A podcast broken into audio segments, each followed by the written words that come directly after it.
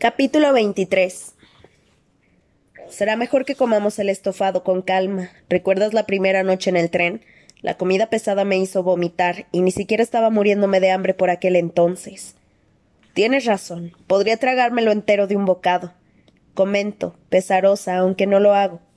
Nos comportamos con bastante sensatez. Tomamos un panecillo cada uno, media manzana y una ración de estofado y arroz del tamaño de un huevo. Me obligo a comer el estofado en cucharaditas diminutas. Nos han enviado hasta cubiertos y platos, saboreando cada bocado. Cuando terminamos, me quedo mirando el plato con anhelo. Mm, quiero más. Yo también. Vamos a hacer una cosa. Esperamos una hora y si no lo echamos, nos servimos más. De acuerdo. Va a ser una hora muy larga.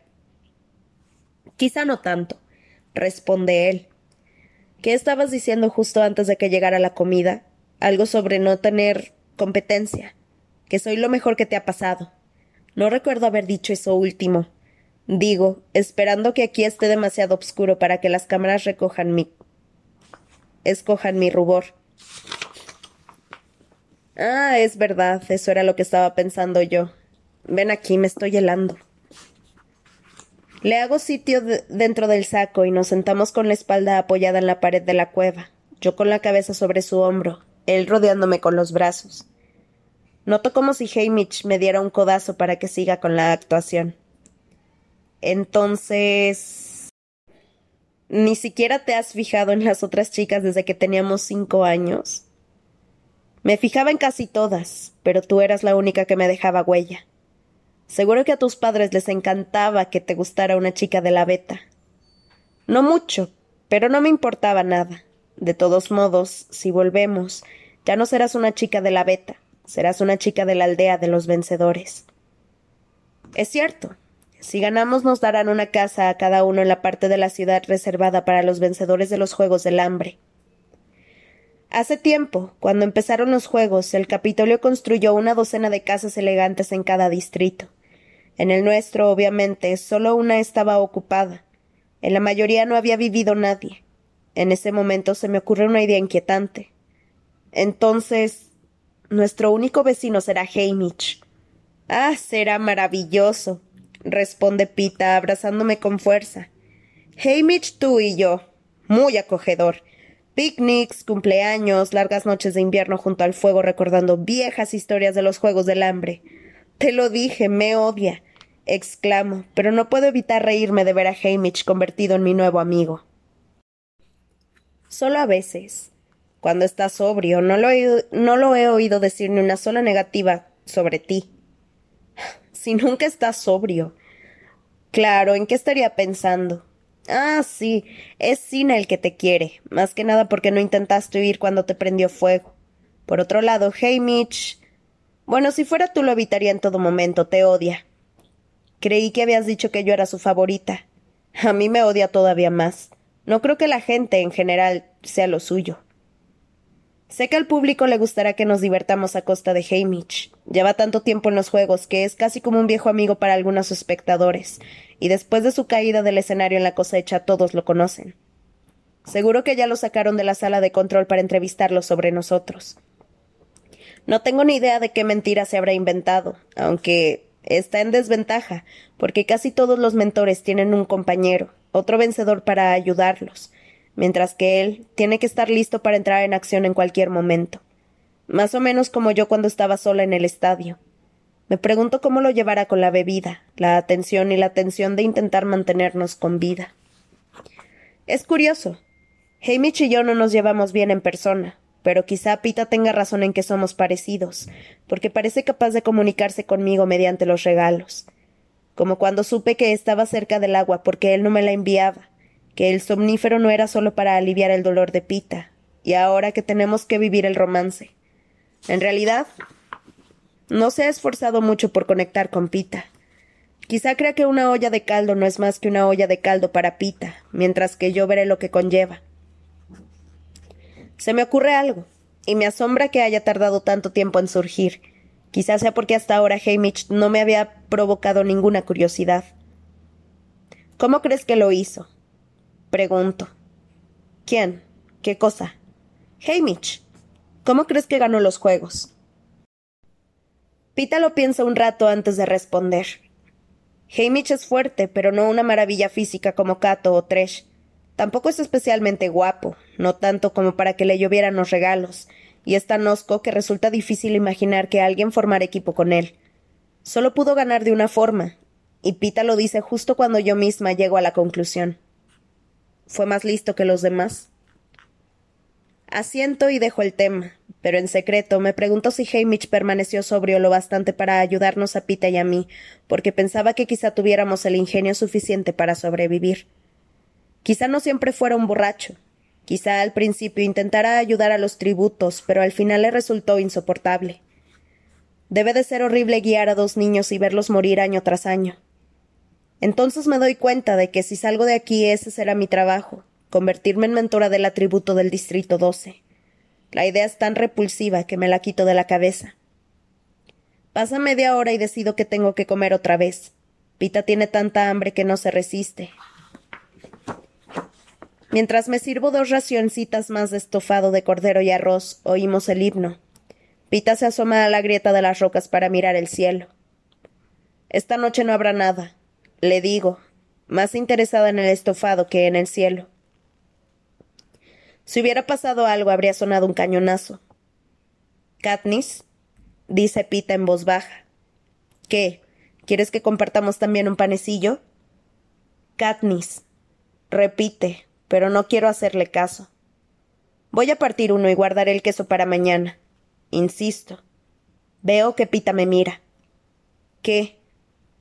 Tresh ha muerto. No puede ser. Habrán disparado el cañón durante los truenos y no lo oímos. ¿Estás seguro? Es decir, está lloviendo a cántaros, no sé cómo ves algo. Lo aparto de las rocas y me asoma al cielo oscuro y lluvioso. Durante diez segundos veo de refilón una foto de Tresh y después nada. Así de simple. Me dejo caer hasta quedar sentada junto a las rocas, olvidando por un momento nuestro objetivo. Tresh está muerto. Debería alegrarme, ¿no? un tributo menos al que enfrentarse, y uno poderoso. Sin embargo, no lo estoy. Solo puedo pensar en que Tresh me dejó ir, me dejó huir por Ru, que murió con una lanza clavada en el estómago. ¿Estás bien? Me pregunta Pita. Me encojo de hombros evasiva y me sujeto los codos con las manos para pegármelos más al cuerpo. Tengo que enterrar el verdadero dolor porque ¿Quién va a apostar por un tributo que no deja de lloriquear cuando muere uno de sus contrincantes? Lo de Ru fue distinto. Éramos aliadas, y ella era demasiado joven. Pero nadie entendería mi pena por el asesinato de Tresh. La palabra me hace parar en seco. Asesinato. Por suerte, no lo he dicho en voz alta. Eso no me ganaría ningún punto en el estadio. En vez de eso digo. Es que si no hubiéramos ganado nosotros, quería que lo hiciera Tresh porque me dejó ir por Ru. Sí, ya lo sé, pero eso significa que estamos un paso más cerca del Distrito 12. Me pone un plato de comida en las manos. Come. Todavía está caliente. Le doy un mordisco al estofado para que todos vean que de verdad no me importa, pero es como pero es como comer pegamento y me cuesta mucho tragar. También significa que Cato estará buscándonos y que vuelve a tener provisiones, añade Pita. Seguro que está herido. ¿Por qué lo dices? Porque Tresh no se habría rendido sin luchar. Es muy fuerte. Es decir, era muy fuerte. Y estaban en su territorio. Bien, cuanto más herido esté Cato, mejor. Me pregunto cómo le irá a la comadreja. Seguro que le va bien. Digo malhumorada. Sigo enfadada porque ella pensó en esconderse en la cornucopia y yo no. Es probable que nos cueste menos atrapar a Cato que a ella. Quizás se casen entre ellos y nosotros podamos irnos a casa, dice Pita. Aunque será mejor que pongamos especial cuidado en, en las guardias. Me he quedado dormido unas cuantas veces. Yo también, pero esta noche no. Terminamos de comer en silencio y Pita se ofrece para la primera guardia. Yo me escondo en el saco de dormir a su lado y me cubro la cara con la capucha para que las cámaras no lo vean. Solo necesito unos momentos de intimidad para poder sentir lo que quiera sin que nadie lo sepa. Bajo la capucha, le digo adiós en silencio a Tresh y le agradezco que me dejara seguir viva. Le prometo recordarlo y si puedo hacer algo por ayudar a su familia y a la de Ru, en caso de que gane. Después, después me escapo al mundo de los sueños con la tranquilidad que me dan el estómago lleno y la cálida presencia de Pita a mi lado. Cuando me despierta más tarde, lo primero que noto es el olor a queso de cabra. Tiene en la mano medio panecillo untado con el queso cremoso y cubierto de rodajas de manzana. No te enfades, me dice. Es que tenía que comer otra vez. Toma tu mitad. Oh, bien, respondo de inmediato, dándole un gran bocado. El fuerte queso grasiento sabe igual que el que hace Prim, y las manzanas están dulces y crujientes. En la panadería hacemos tarta de queso de cabra y manzana. Seguro que es cara. Demasiado para que se la coma mi familia, a no ser que se haya puesto muy rancia. Casi todo lo que comemos está rancio, claro añade Pita, arropándose con el saco de dormir. En menos de un minuto está roncando. Vaya, siempre supuse que los tenderos vivían la buena vida. Y es cierto que Pita nunca ha tenido problemas para comer, pero resulta deprimente vivir de pan rancio, de las barras duras y secas que nadie quiere.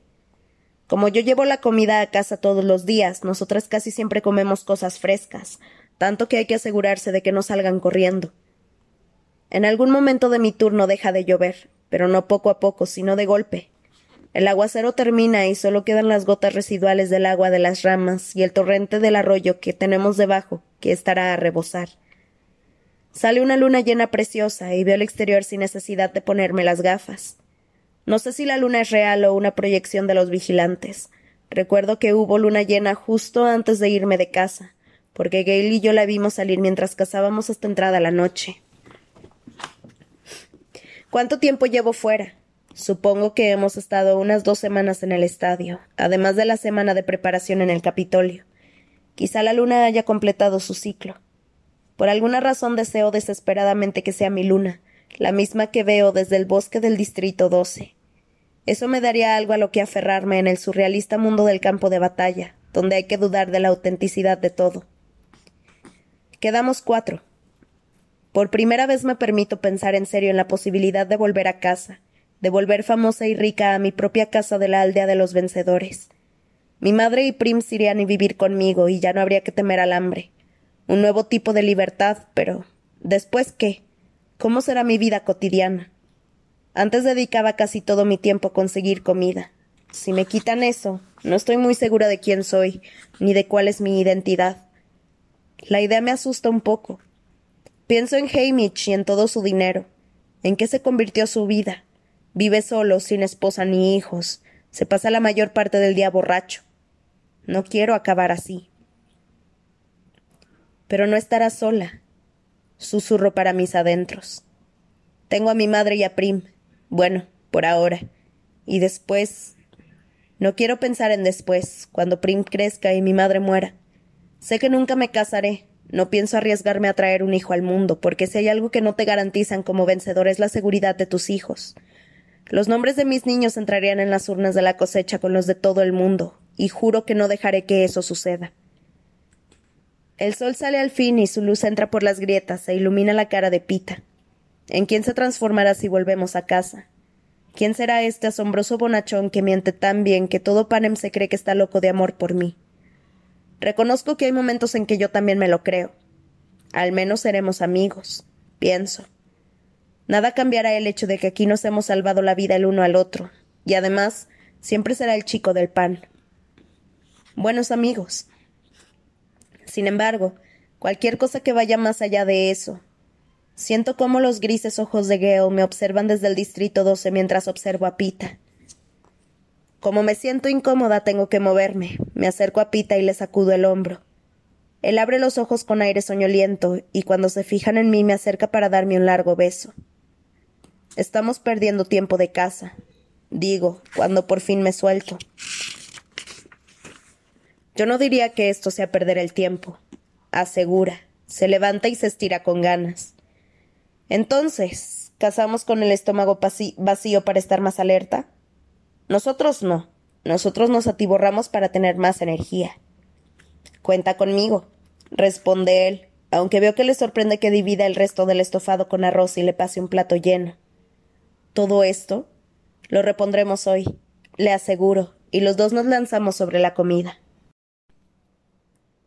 Aunque esté fría, sigue teniendo una de las mejores recetas que he probado.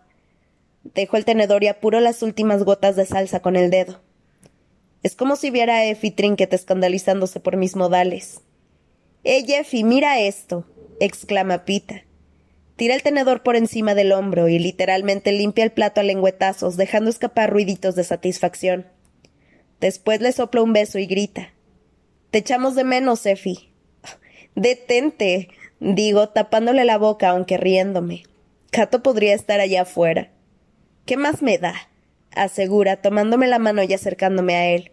Te tengo a ti para protegerme. Ay, vamos, insisto, impaciente, librándome de su abrazo, pero no sin antes ganarme otro beso. Después de guardarlo todo y salir de la cueva, nos ponemos serios. Es como si los últimos días, bajo el cobijo de las rocas, la lluvia y la obsesión de Cato con Tresh, hubieran sido un respiro, una especie de vacaciones. Ahora, aunque el día está soleado y hace calor, los dos sentimos que hemos vuelto a los juegos. Le paso a Pita mi cuchillo, ya que perdió las armas que tuviera, y él se lo mete en el cinturón. Mis últimas siete flechas, de las doce que tenía, sacrifiqué tres en de las doce que tenía, sacrifiqué tres en la explosión y dos en el banquete, están demasiado solas en el carcaj. No puedo permitirme perder más. Ya nos estará buscando, dice Pita. Cato no es de los que se sientan a esperar a que aparezca la presa. Si está herido, da igual. Si puede moverse, estará en camino. Con la lluvia, el arroyo se ha desbordado varios metros en ambas orillas. Nos detenemos a reponer agua y compruebo las trampas que dejé hace algunos días. Vacías. No es de extrañar teniendo en cuenta el tiempo que ha hecho. Además, no he visto muchos animales ni huellas de ellos por aquí.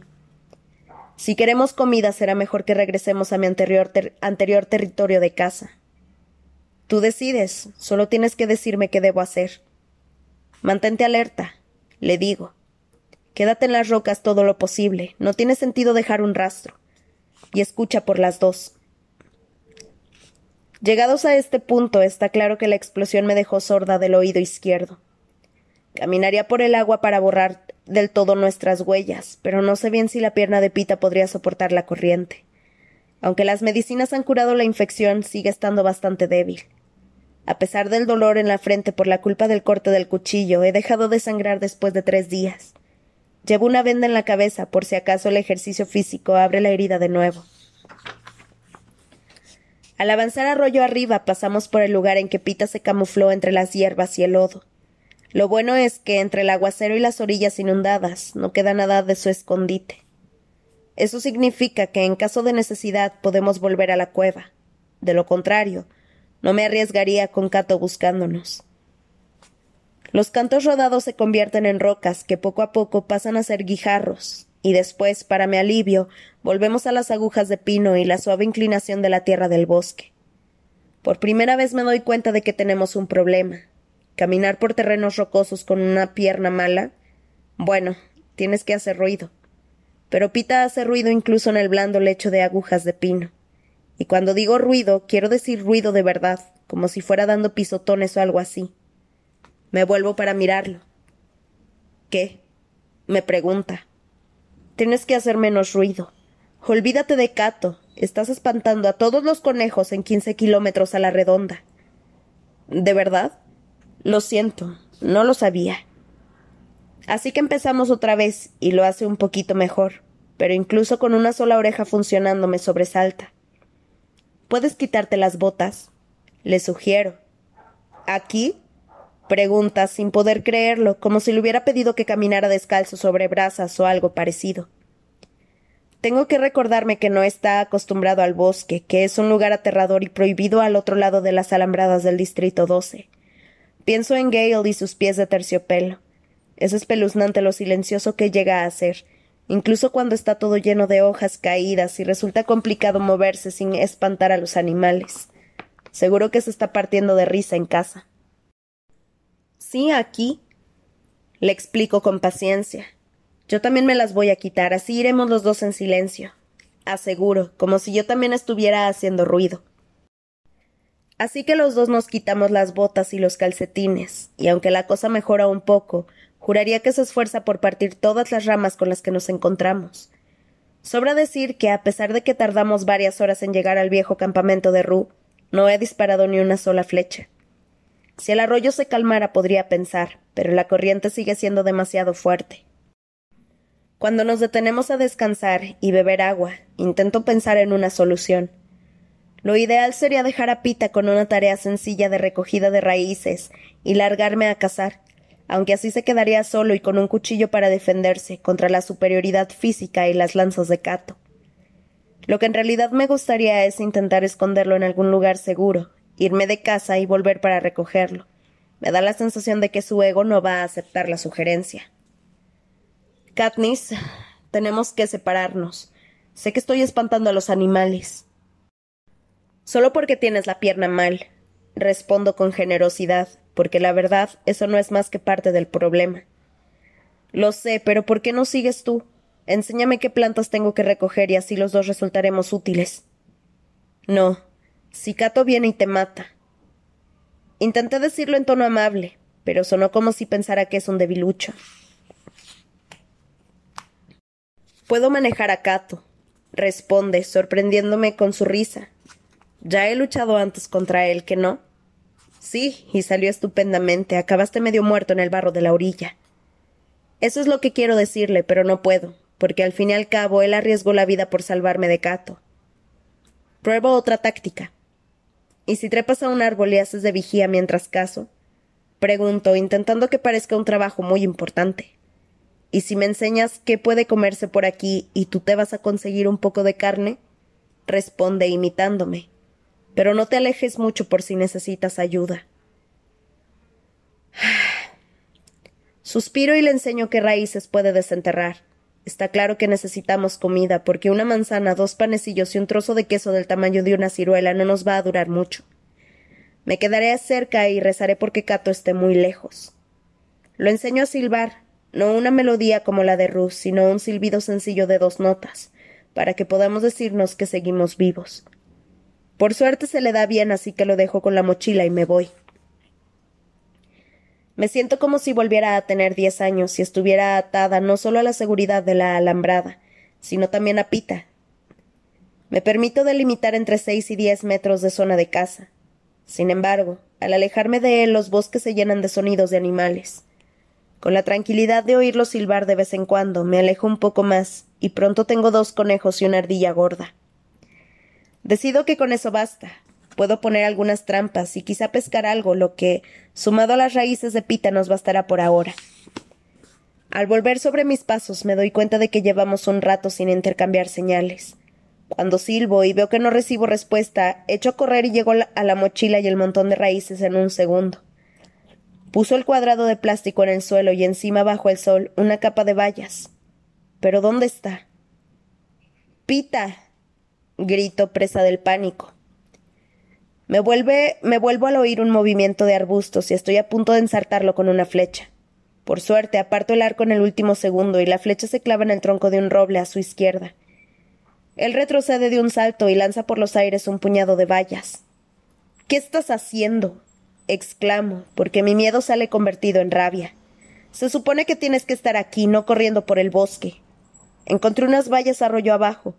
Responde. Está claro que no entiende mi enfado. Silvé, ¿por qué no respondiste?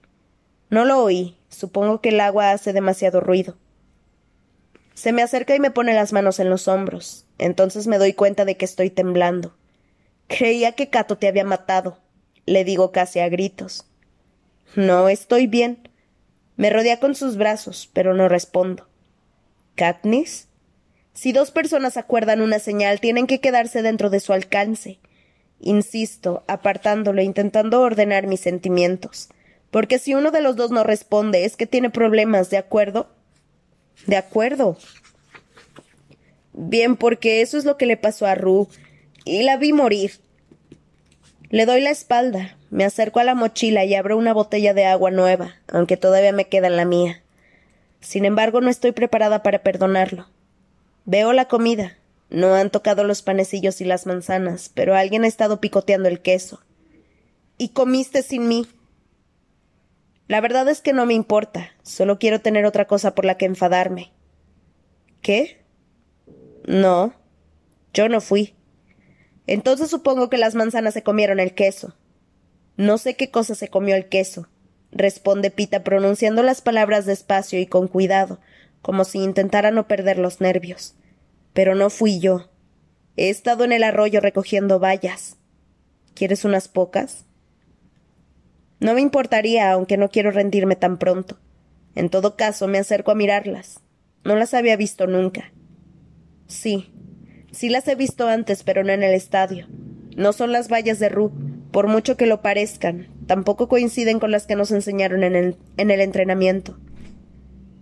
Me inclino, tomo unas pocas y las muevo entre los dedos. Recuerdo la voz de mi padre. Estas no, Katniss. Nunca. Son jaulas de noche. Estarías muerta antes de que te llegara al estómago.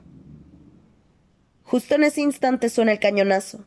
Me vuelvo rápidamente temiendo ver a Pita en el suelo, pero él se limita a arquear las cejas. El aerodeslizador aparece a unos noventa metros. Está llevándose lo que queda del demacrado cuerpo de la comadreja. Veo un destello de pelo rojo a la luz de sol. Tendría que haberlo supuesto en cuanto vi que faltaba queso. Pita me agarra del brazo y me empuja hacia un árbol. Trepa. Llegará en un segundo. Tendremos más posibilidades luchando desde arriba. No, Pita. La mataste tú, no Cato. Lo detengo, sintiéndome muy tranquila de repente. ¿Qué? Ni siquiera la había vuelto a ver desde el primer día. ¿Cómo iba a matarla? Le enseñó las vallas a modo de respuesta.